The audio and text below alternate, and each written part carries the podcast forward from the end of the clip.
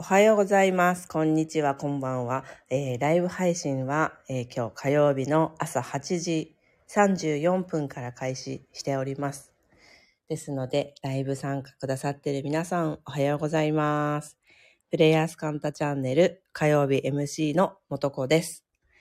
今日は、えーこれから9時半から、えー自分のサロンでですね、クラスがありまして、えー少し早めに来て、ライブ配信を開始しております。皆さんおはよう。おは、おは。ね、おはって流行ったよね。香取慎吾じゃない？おは。あれ、香取慎吾が流行らせたのかな？おはって。マヨネーズがどうのこうのっていう歌じゃなかったっけ？あ違うっけ？マヨネーズ。あ、マヨチチュー。そうそうそう。おはーでマヨチチュー。あ、慎吾ママは、だだでんでだね。あー、すっきりした。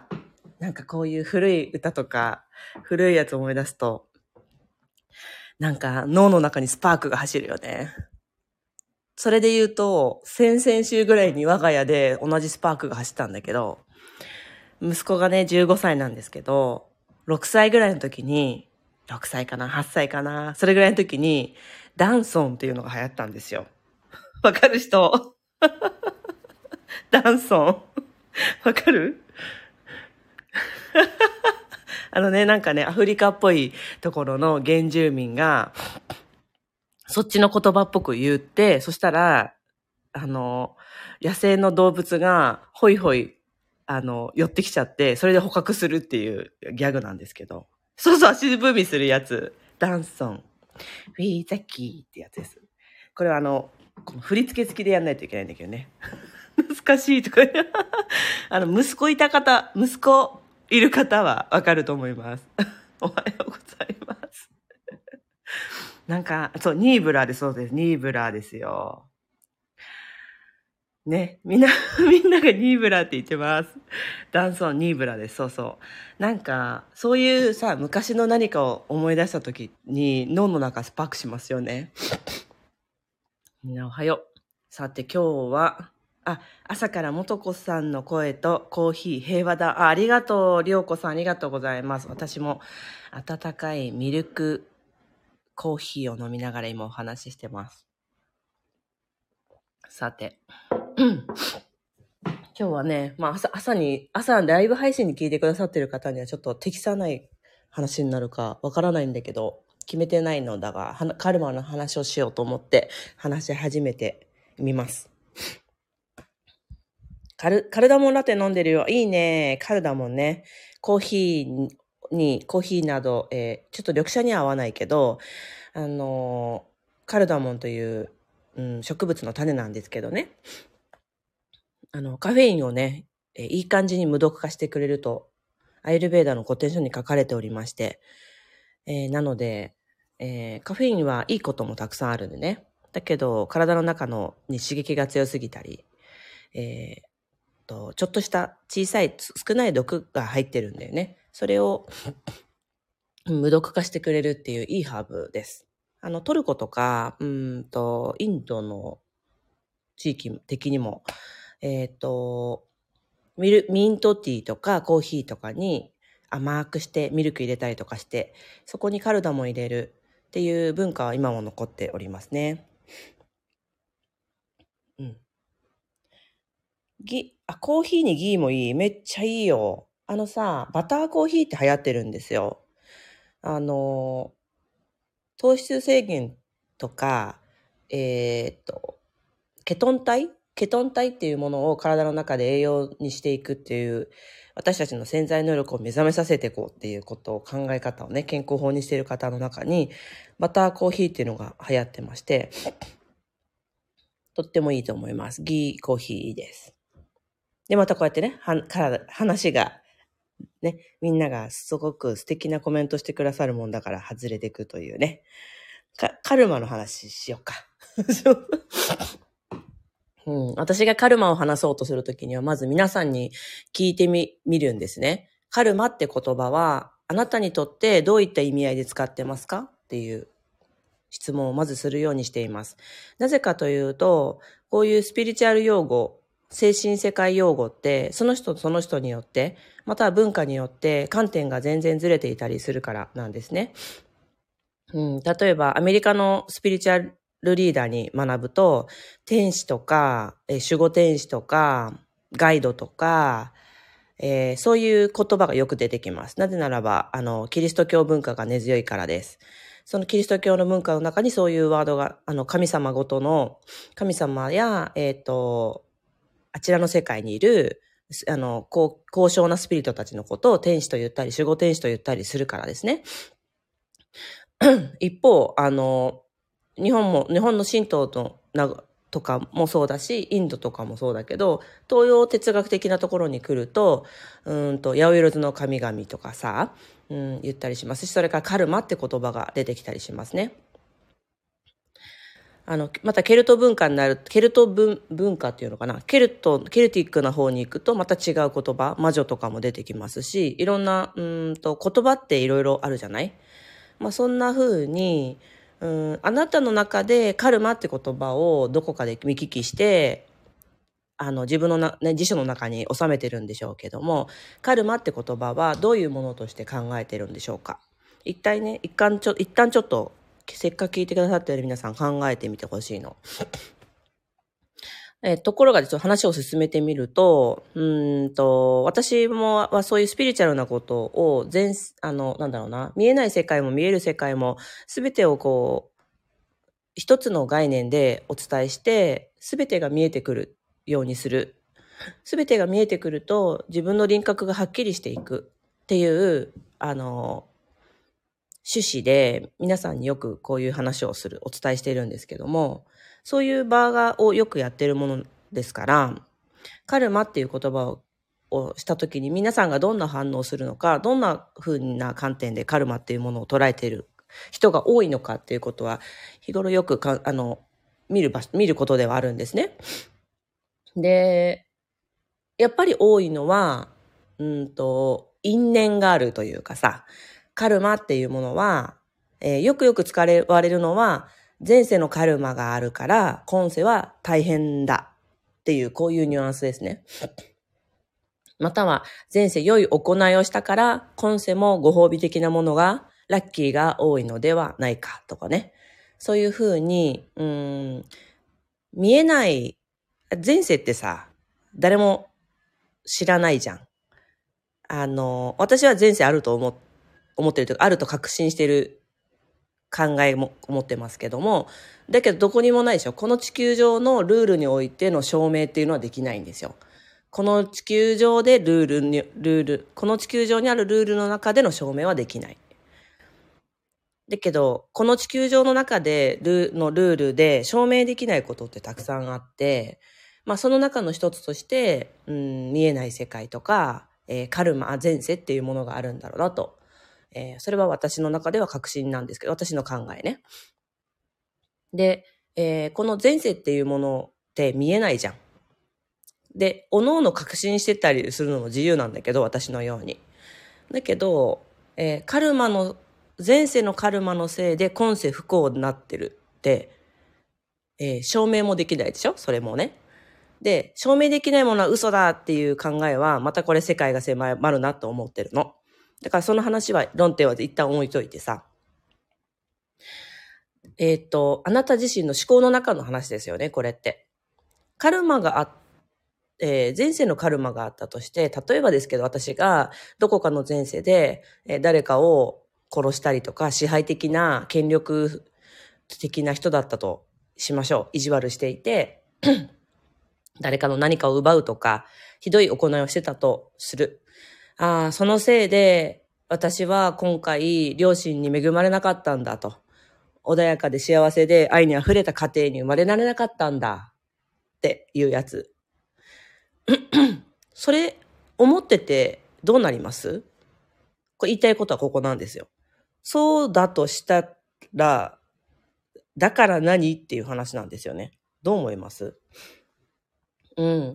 えーっと、コメントいただいてます。えーカルマとは、えーやり残した宿題的な感じなのかしらっていう方もいるね。カルマは因果応報と同じ意味で感じてます。うん、やっぱりそういう感覚が多いよね。カルマ、えーうんと、他にも。あ、カルマって人生の縛りだと思ってました。そうそうそうそう。皆さん言ってる言葉は違うけども、なんか自分の中にやり残した宿題だったり、えー何か自分ではない外的な何かで縛りがあるような感覚、もうそれは、あの、今世良い行いをして解消していくしかないんだ。または、えー解消するための人生なんだっていうふうに、どこかなんか諦めに近いものをお持ちの方が多いなと思うんだよね。で、最初さっき言った私が今日一番言いたいこと。うーん、そのせいだと思ってたらどうなります？っていうことです。私たちの思考は現実を作ってるんですよね。もうこれは上等句で皆さん聞き慣れてて、えー人生の中で体感があると思うんだけど、私たちは自分で作ってるんですね、人生。でもその感覚と何かの宿題がある感じ、何かの縛りがある感じってちょっと違うなって思っていて、えっ、と、ここでちょっと、うん、誤解のないようには伝えたいんだけども、多分カルマというものはあって、宿題という言葉で言ったらいいのか、前世でやってきたこと、情報の、えー、なんだろうな、えー継承みたいなものはあるんですよ。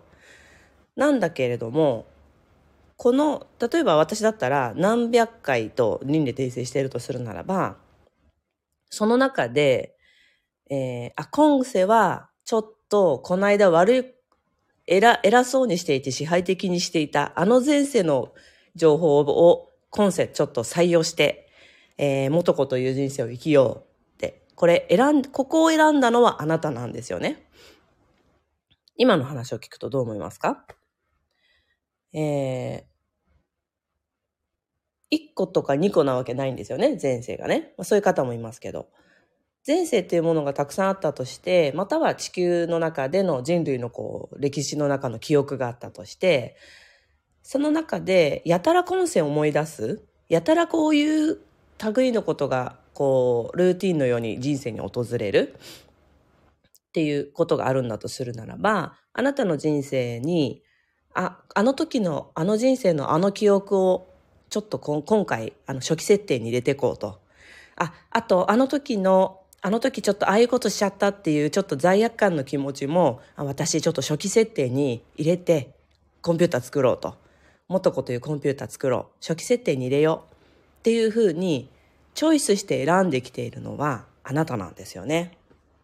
うん。だから、そう、えーコメントでいただいてますけど、なるほど、ネガティブなことではないんですねって、まさにそうなんですよね。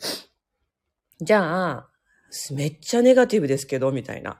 私の人生、苦労する設定ばっかり選んでますけど、って思う方は、うんと、うん、まず、ちょっと事実の、事実が、事実の見方がネガティブすぎるっていうことでしょうね。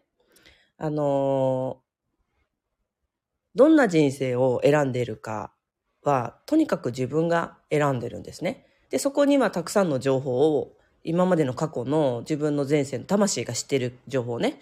から自分が大量にあるところからこうピックしてきてるんですね。だから、えー自分で選んでいるんですよ。あの、今日言いたかったことはそこだけなの。だから、カルマ的な何かのせいで、こういうカルマがあるからさ、私こういうカルマがあってさ、だからちょっと今回はあの、好きな素敵な男性と出会えないんだよね、とか、こういうカルマがあるから今年、今世はお金が、お金と縁がないんだよね、って言っているその気持ちの話なんだよね。この気持ちのところに、あの、ちょっと、ピンを立ててほしくて、さっきのね、うん、ちょっとこういう前世があって、こういうカルマがあるから、今回は、今世はお金とは縁がないんだよね。これ自分で縁がないって決めてるじゃないですか。縁がないっていうことに対して不満がなければいいんだよね。不満がなくて、縁がないんだったら、まあ縁がないっていう愚痴る気持ちは湧かないんだけど、あの、縁がないですけど何かとも思わないよね。もし縁がないことが、何とも思わないんだったら。でもそのぐちぐちしてるその感情は今世その今その瞬間のあなたの気持ちに起きていることじゃないですか。ねえ、だからさ、あの、周りあの、周りの外の影響のせいでって言ってる一つなんだっていうことを知ってもらいたいんですね。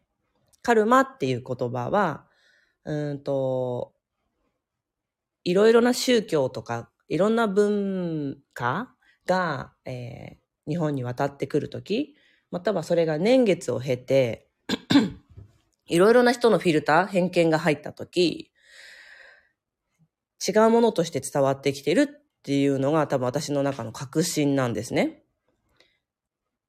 えー、っと、例えばアーユルベーダーとか仏教は、私たちは富を享受することを幸せの一つとしてやっていいんだよって書いてあるの。だけど、どこからかお金は汚いとか、煩悩は良くないとかさ、うんと、最後、布切れ一枚と棒一本で死ぬのが美しいみたいな感覚、どこかで教わった感じするでしょみんな、みんな。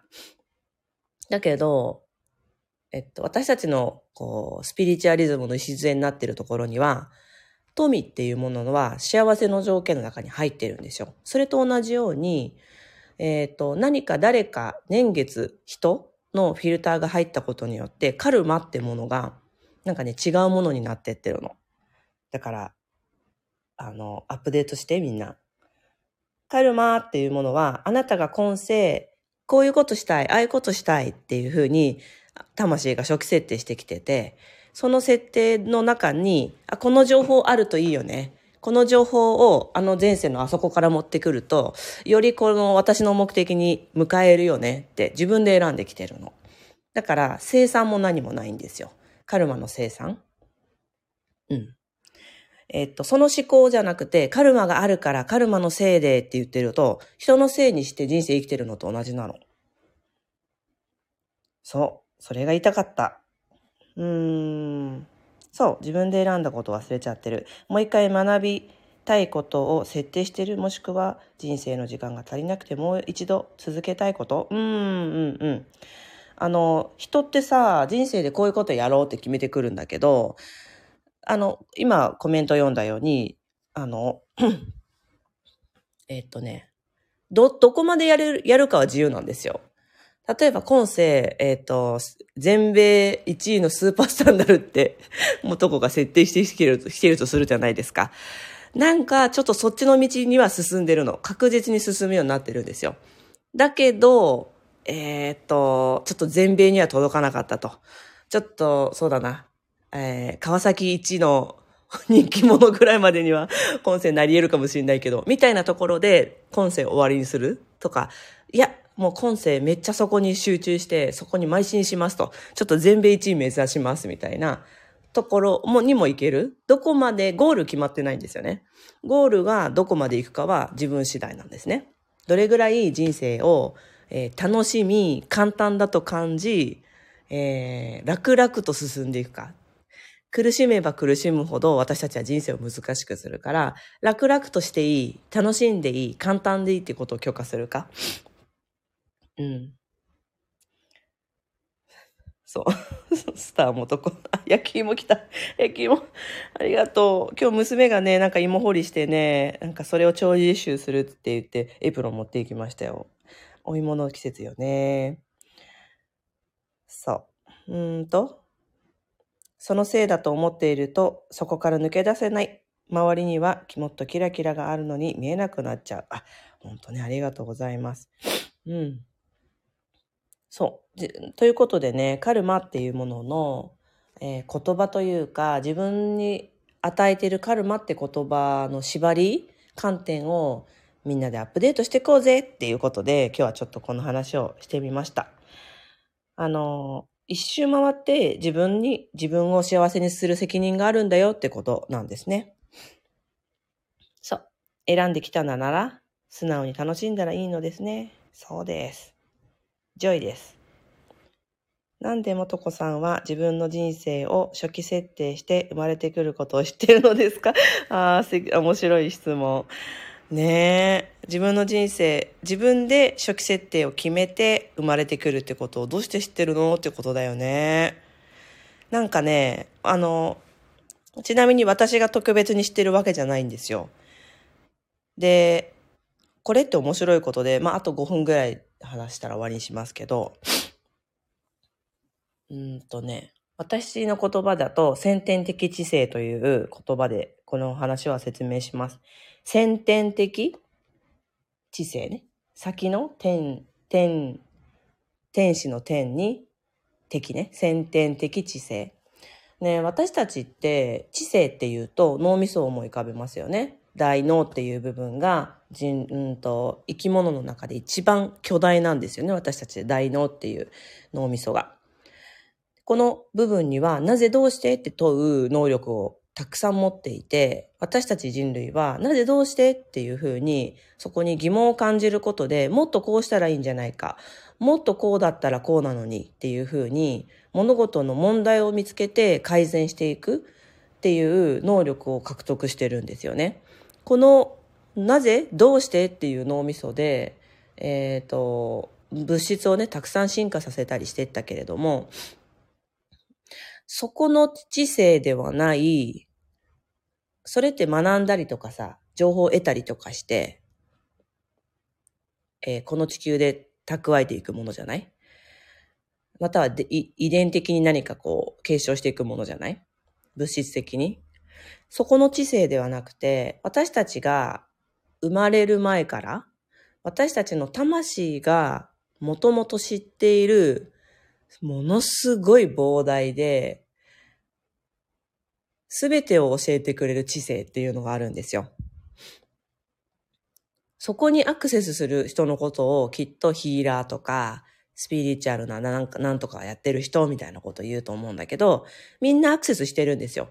そういう、そこにアクセスする人のことをそう言うという言い方をさっきしたけども、みんなアクセスしてるんですよ。アクセスしてるんだけど、アクセスしているあなたとアクセスしていないあなたが同時にいて、アクセスしていないあなたがかけ消しちゃうの。アクセスし続けてるんだけど、私の中の一部は。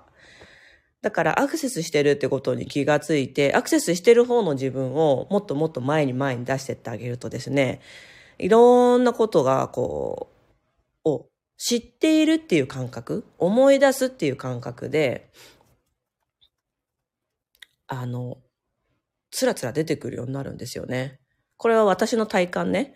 体感で実践的な感覚を今話してるだけなので、皆さんの中にも同じものがあって、あ、こういう時に、あ、こういう時のこの感覚かもっていうのは、どこかの人あの人生のどこかで経験したことあると思いますよ。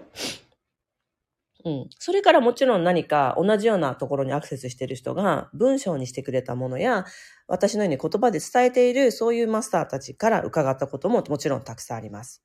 だけどもそれを聞いたときに、ああ、そうだったんだっていうよりは、あ、思い出してありがとう。あ、思い出してありがとうっていう感覚でいつも聞いています。